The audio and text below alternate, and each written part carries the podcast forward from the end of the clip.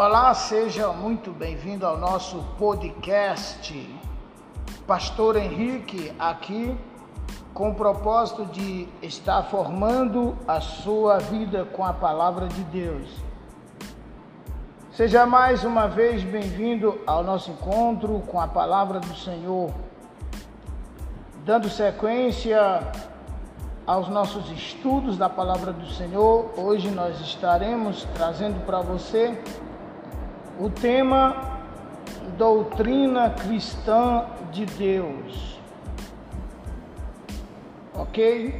Fica ligado, não perca este tema, porque os estudos que eu vou lhe apresentar, ele propriamente não é criação minha, né? Isto é, vem principalmente da literatura cristã, bíblica, isto não vem de nós, porque nós orientamos a todos aqueles que querem estudar a palavra de Deus que estejam adquirindo livros como base de estudo da palavra do Senhor para que o seu conhecimento se multiplique ok? Então, uh, nós, nós vamos é, nesta transmissão com a pretensão de que você obtenha conhecimento e que também seja formado é, pela palavra de Deus. O nosso intuito é abrir as estruturas doutrinárias para os salvos por Jesus Cristo e amantes da doutrina cristã é, nós reconhecemos que a linha mestra deste estudo que a gente está passando, pelo menos à primeira vista, não será apoiada ou adotada por todos ou por todas as correntes do cristianismo, porque de certo ponto há divergência, diversidades de compreensão. E nem todo, nem por todos os leitores ou por todos os estudiosos, ok? Porém, isso não nos traz preocupação, porque nós cremos que todo o conteúdo está de acordo com a palavra de Deus, a qual é para todos os efeitos a fonte imutável, imutável de toda a revelação divina, a revelação de Deus e também pela totalidade da doutrina cristã, tá certo? Assim, a gente crê inabalavelmente em tudo que está escrito, já que a Bíblia Sagrada não saiu de nós, ela veio de Deus. Um outro ponto a considerar tá, é o aspecto subjetivo dos estudos realizados, visto que estes não são uma transcrição dos livros contidos na bibliografia, é, são sim uma adaptação resumida dos mesmos. E nós visamos estar ajudando os irmãos que não acessam estudos mais profundos das doutrinas cristãs.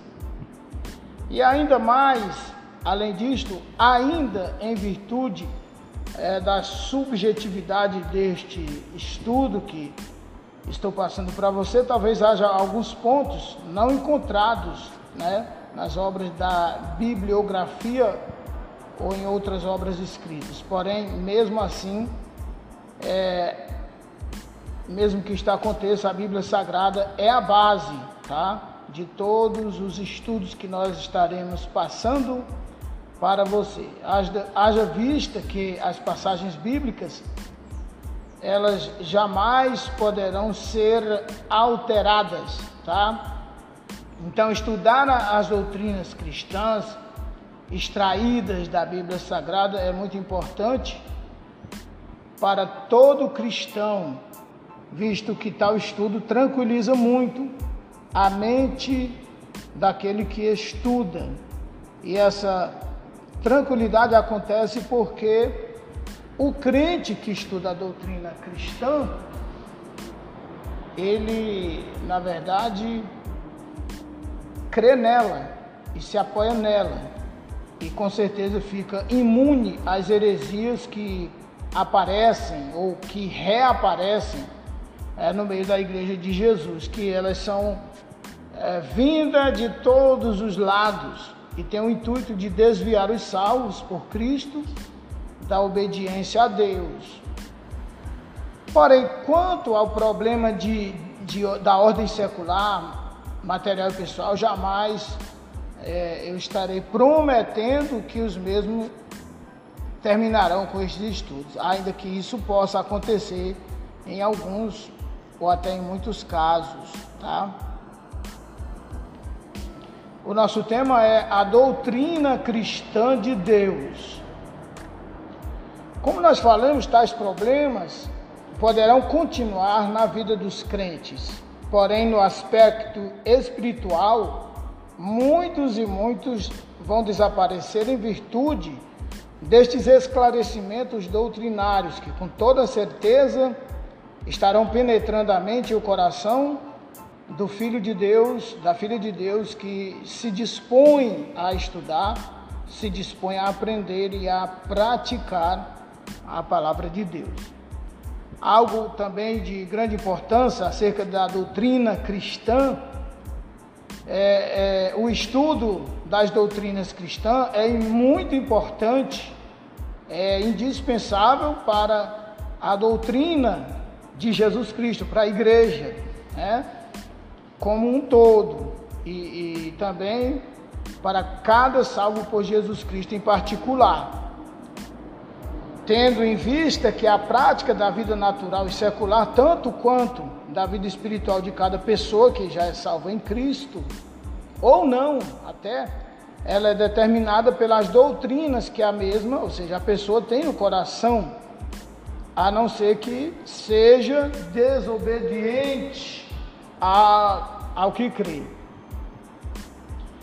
Então, um, um, outro aspecto muito importante a considerar sobre a doutrina cristã é a dificuldade que, infelizmente, toda a visão de grande parte das pessoas, qual seja a falta de discernimento entre a doutrina e os costumes, porque é, muitos consideram costumes como doutrinas sendo que há uma diferença entre doutrina e costumes.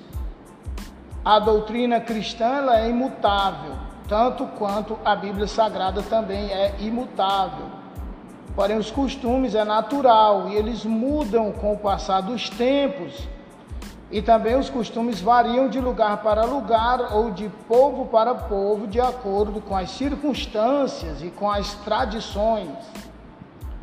E o nosso intuito é tratar das doutrinas imutáveis do cristianismo, tá? Quanto aos costumes, se estes não são pecaminosos, não há motivo para normalizá-los, pois o cristianismo autêntico não é pela aparência, tá? Mas pela essência, a qual produz no coração do salvo é, por Jesus Cristo coragem e decisão para mudar o que for necessário, o que for para melhor honrar e glorificar ao Senhor Deus, tá?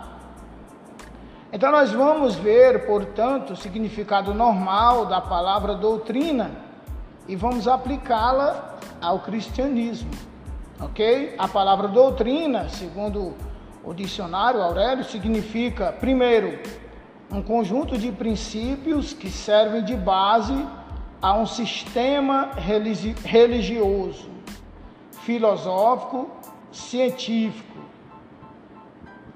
Também significa catequese cristã.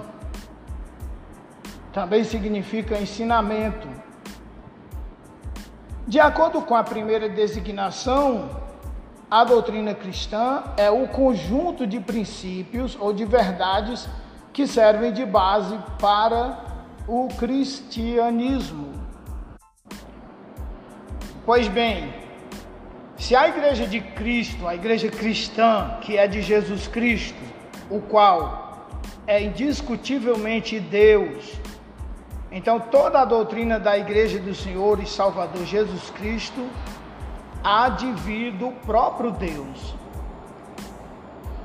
Considerando que a fonte da doutrina cristã é o próprio Deus, sendo assim, onde poderemos encontrá-la?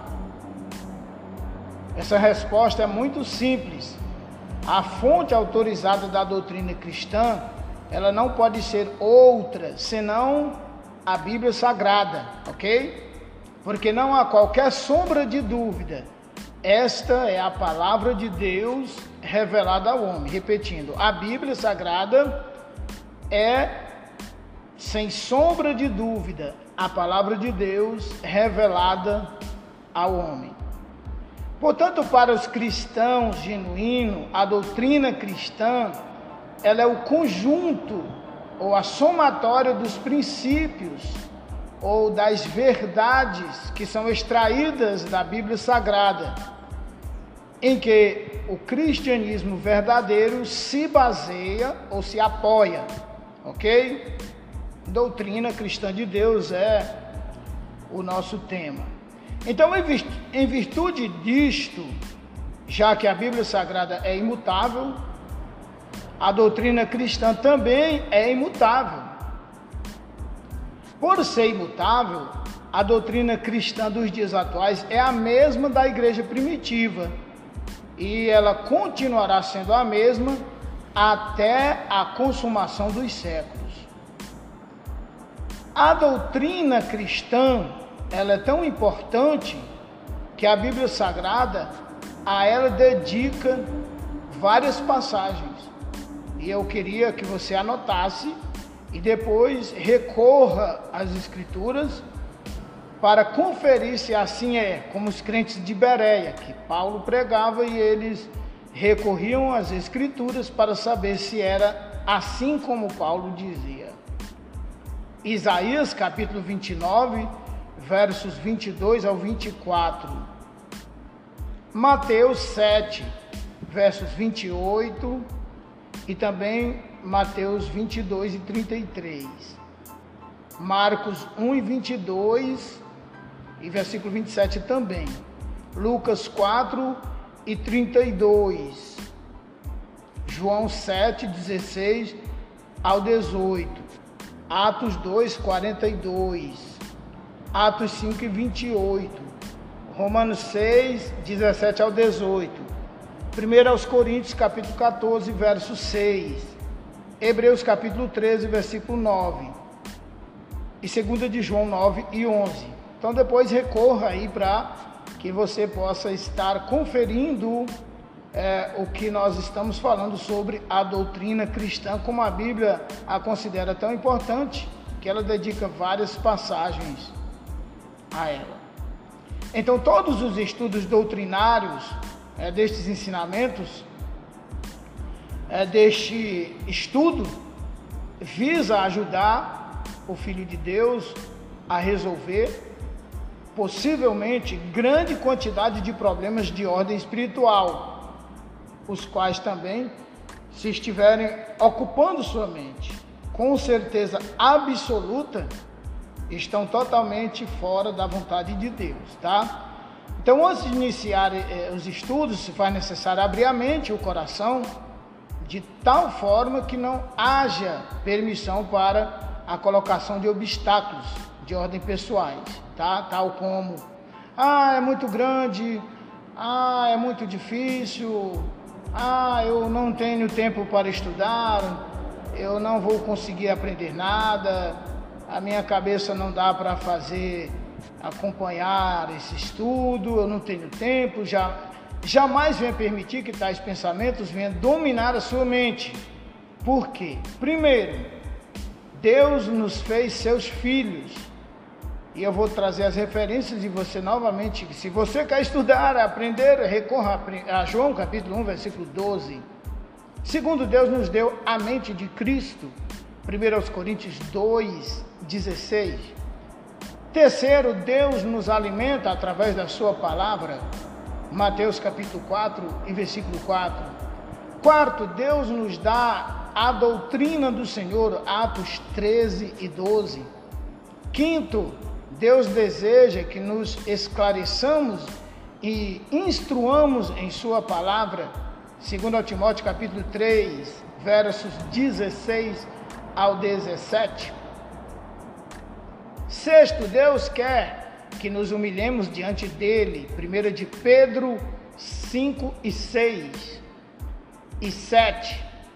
Deus nos quer sóbrios para vencermos nosso maior inimigo, qual seja o diabo, que brama como leão ao derredor de nós, tentando nos tragar. 1 de João, 1 de Pedro, melhor dizendo, capítulo 5 e versículo 8. Então, estudemos a palavra de Deus com coragem, com fé, para o bem pessoal, para a honra e a glória de Deus e para a verdadeira expansão eh, do seu reino ok?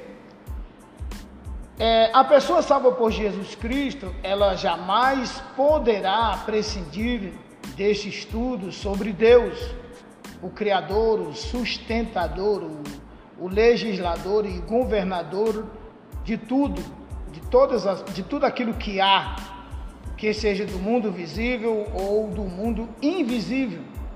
Então esse, esse estudo que é, estamos transmitindo para você não contém a totalidade nem a profundidade do conhecimento humano acerca do ser divino, que é a causa de tudo que veio a existir.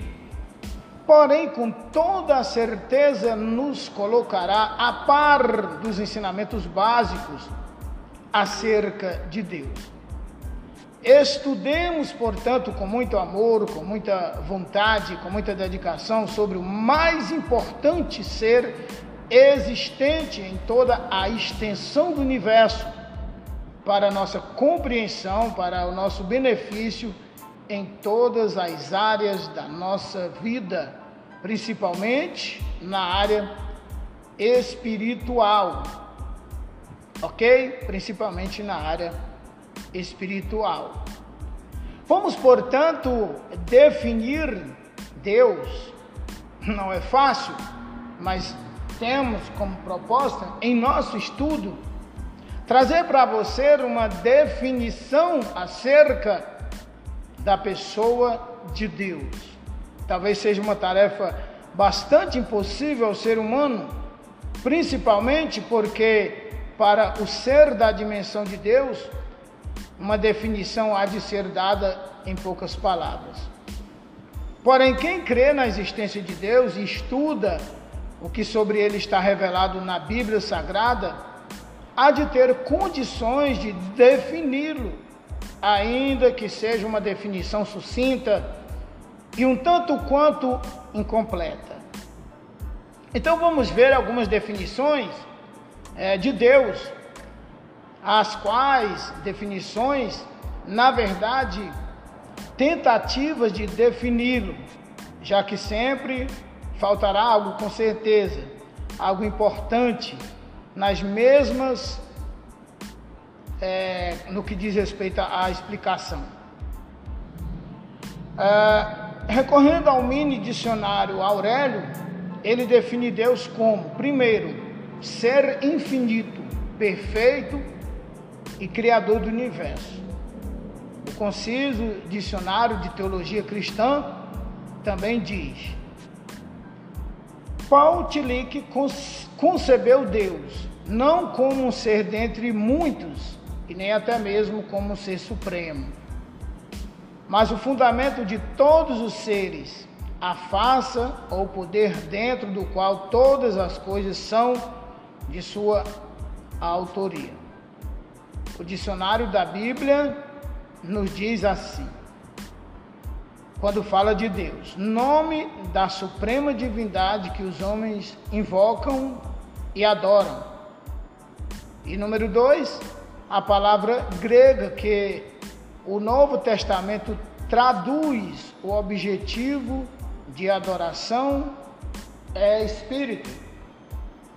Número três, a palavra hebraica do Antigo Testamento, que por sua vez representa esta ideia, ela leva-nos a pensar na força geradora de todas as causas.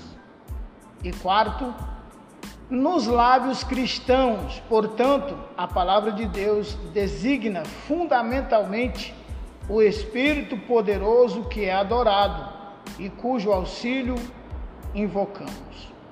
Então, Deus é espírito pessoal, perfeitamente bom, que em santo amor cria, sustenta e dirige tudo. Nesta última definição, nós encontramos, sem dificuldade, a natureza de Deus, o seu caráter, sua relação com o universo e seus motivos para todo o que foi criado. Uma nota bastante importante é indispensável decorar esta definição. Então, estudemos todos estes aspectos de Deus, entendendo Deus a partir da definição do teólogo A.B. Langston. Vamos lá. Na definição de Deus de A.B. Langston, como já vimos, encontramos, primeiro, a natureza de Deus. Segundo, o caráter de Deus. Terceiro, a relação de Deus com o universo. E quarto, os motivos de Deus para com tudo aquilo que foi criado. Então vejamos cada um destes itens em particular, tá? Primeiro, a natureza de Deus. Qual é a natureza de Deus? Resposta: Deus é espírito pessoal, ok? Deus é espírito pessoal. Deus é espírito, e aí recorramos às referências na Bíblia Sagrada, na palavra de Deus. Eu vou citar, você vai anotar e depois conferir. João capítulo 4, versículo 24. E segundo aos Coríntios, capítulo 3 e versículo 17. Deus é espírito pessoal. A referência está em Êxodo capítulo 3, versículo 1 ao 22. Também está em Isaías capítulo 43, no versículo 11 ao versículo 15 e em Jeremias capítulo 26 e versículo 12. Vá lá e recorra, porque você é um estudante da palavra de Deus. A natureza de Deus ela é muito diferente da natureza do ser humano essa diferença está propriamente no fato de Deus não possuir um corpo físico como nós possuímos. O Senhor Deus não possui um corpo físico e ele nem pode possuí-lo, porque porque ele é espírito.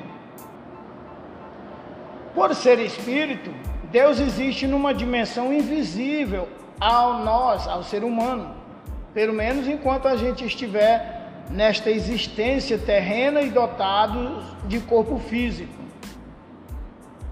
Todos nós conhecemos muitas pessoas, todas elas também são dotadas de corpo físico, ou seja, composto de matéria concreta, é, que é palpável, é visível, e por isso, à primeira vista, talvez seja difícil ao ser humano crer na existência de um ser pessoal que não tenha o corpo físico.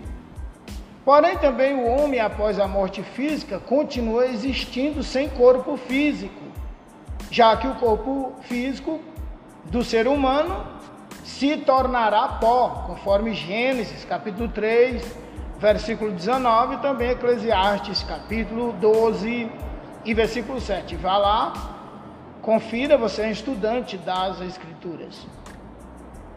Compreendendo a gente essa realidade, não é tão difícil aceitar a verdade de que Deus, ainda que sendo espírito e sem corpo físico, é pessoa. Pessoa é todo ser que tem pelo menos três características. Quais são?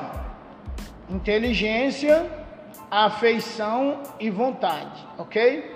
Eu vou repetir para você. Pessoa é todo ser que tem pelo menos estas três características: um, inteligência, dois, afeição e três, vontade. Então, estas três características, por sua vez, elas se expressam através de vários poderes, quais sejam. Vamos ver quais são os poderes em que essas três características, por sua vez, se expressam. Tá certo? Primeiro, poder de pensar. Segundo, poder de sentir. Terceiro, poder de querer. Quarto, poder de pensar em si mesmo. E quinto, poder de dirigir-se a si mesmo. Ok? Quando se estuda a doutrina cristã do Espírito Santo, do homem e acerca também do diabo, entramos nos detalhes destes itens. Pelos textos visto é, no, início, no início desse item, que eu pedi para você conferir, está claramente aprovado que Deus é, com toda a certeza, um ser pessoal. Não existe qualquer dificuldade para que a gente venha verificar que quando Deus se comunica com o ser humano, ao referir-se a si mesmo, sempre usa o pronome pessoal da primeira pessoa do singular, como qualquer pessoa humana, ok? Pode conferir. Anote e confira porque você é um estudante das Escrituras. Gênesis capítulo 17, versículo 1. É, capítulo 26, versículo 24. É, Levítico capítulo 22, versículo 33. Deuteronômio capítulo 5, versículo 6. É, o livro de Juízes capítulo 6, versículo 8 ao 10. Primeiro livro de Samuel capítulo 10, versículo 18. Isaías capítulo 41, versículo 17, Jeremias 7, 23, Ezequiel 20, 19, etc. e muitos outros. Já por outro lado, quando o homem se dirige a Deus, também o trata como pessoa. Vejamos em Gênesis capítulo 3, versículo 9 ao versículo 10, capítulo 16 e 13 de Gênesis, Êxodo capítulo 32 e versículo 11. E quando, ao referir-se a Deus, o homem também o trata como pessoa, tá? Êxodo 15, 2, também capítulo 23, versículo 25, Josué 7, 19, Sofonias 3, 17. Nos três casos que alistamos, apenas alguns exemplos como pronomes retos, porém há também o oblíquo e os ocultos a aparência de Deus, tá? Vamos para a aparência de Deus. Terá o homem subsídios ou condições suficientes para conceber e determinar qual seja a forma ou a aparência de Deus? Que pergunta. A Bíblia Sagrada, em muitas de suas passagens, quando ela se refere a Deus, ela vem atribuir-lhes muitas partes ou órgãos que fazem parte do corpo humano, as quais aparentemente também fazem parte da natureza divina, ok? E a gente vai ver isso aí. Eu vou até repetir para que você possa é, melhorar, aclarear a sua compreensão. Em muitas das passagens bíblicas, quando se refere a Deus, ela atribui partes ou órgãos que faz parte do corpo humano, as quais aparentemente também faz parte da natureza divina. Quais são essas partes? Primeiro, o coração do Senhor, em Gênesis 8 e 21. O braço de Deus, Êxodo 6 e 6. Destras e narinas do Senhor, Êxodo 15, 6 e 8.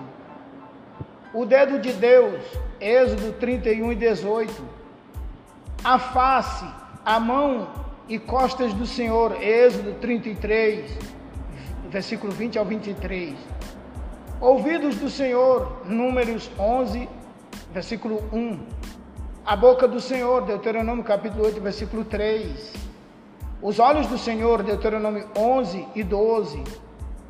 Os pés do Senhor, segundo Samuel 22 e 10. A cabeça do Senhor, Salmo 60, versos 6 e 7. Poderá alguém afirmar, se Moisés viu o Senhor pelas costas, como eh, nos declara no livro de Êxodo, capítulo 33 e versículo 33? Deus tem forma de homem. Além desta visão de que Moisés teve de Deus, há mais uma oportunidade em que, além de Moisés, também Arão, Nadab e Abiú e mais 70 anciãos de Israel viram a Deus. É o que verificamos na narrativa de Êxodo, capítulo 24, do versículo 9 ao versículo 11, tá? Confira lá esta verdade. Então, por isso, em, em consequência destes fatos, não há poucas, existe não poucas pessoas que infelizmente pensam que Deus tem uma forma humana. Porém, vejamos o que o legislador israelita, o profeta Moisés, nos fala em Deuteronômio capítulo 4, verso 1 e 20, e também 14 ao 20. 14 e 20. Os órgãos humanos atribuídos a Deus estão colocados na Bíblia Sagrada em uma linguagem antropológica, a fim de que o ser humano possa entender o poder, a majestade e a glória de Deus. A verdade é que nem Moisés, o qual a Bíblia Sagrada diz que viu a Deus pelas costas, considerou a possibilidade de Deus ter uma aparência humana. Na verdade, o que houve foi uma teofania ou uma epifania. O que é uma teofania? Uma teofania é a manifestação de Deus em algum lugar, acontecimento ou pessoa. Já a epifania é a aparição ou a manifestação divina. Por isso, Moisés proibiu o povo de Israel, os israelitas, e por, extensão, é, e por extensão a todos os demais povos, a jamais compararem Deus a qualquer coisa existente, quer no céu, quer na terra, quer debaixo da terra, quer na água ou debaixo da terra. Veja isso em Deuteronômio, capítulo 4, versículo 15 ao versículo 20. Ok? Muito bem. Uma outra dificuldade que a gente, que, que a gente pode ter, é, que nos é apresentada, está em Gênesis, capítulo 1, versículo 26 ao 27, onde se lê que Deus fez o homem à sua imagem e à sua semelhança. E em Gênesis capítulo 5 e versículo 1, nós verificamos novamente que Deus criou o homem à sua semelhança, tá? À primeira vista, pode até parecer que o homem tem a sua imagem física semelhante à imagem de Deus. Fato este que, por sua vez, pode levar o homem a pensar que Deus é, em sua aparência, semelhante ao homem. Porém, os conhecedores da língua hebraica, idioma é, da quase totalidade do Antigo Testamento, incluindo as passagens citadas, elas ensinam as palavras hebraicas Tisselém e Demute, são traduzidas por imagem e semelhança, não se referem ao aspecto físico. É, é, é, é este fato ele concorda perfeitamente com João capítulo 4, 24 e segundo aos Coríntios capítulo 3 e, e versículo 17. Veja lá passagens que nos mostram claramente que Deus é espírito, porque Deus é espírito, é invisível ao ser humano, pelo menos enquanto este estiver no seu corpo corruptível e mortal. Colossenses capítulo 1, versículo 15, 1 a Timóteo capítulo 1, versículo 17, e também podemos ver em Lucas capítulo 24 e versículo 39. Para terminar este assunto, Recorramos a João capítulo 1, versículo 18, 1 de, de, de Timóteo, 1 Timóteo 1, 17, também o capítulo 6, o versículo 16, e 1 de João, capítulo 4, versículo 12, que são passagens é, que nos afirmam que Deus nunca foi visto por homem algum, porque é invisível e imortal. Portanto, para o nosso bem-estar espiritual, jamais atribuiremos a Deus qualquer tipo de imagem ou semelhança com qualquer coisa material. Atos, capítulo 17 e versículo 19, ok?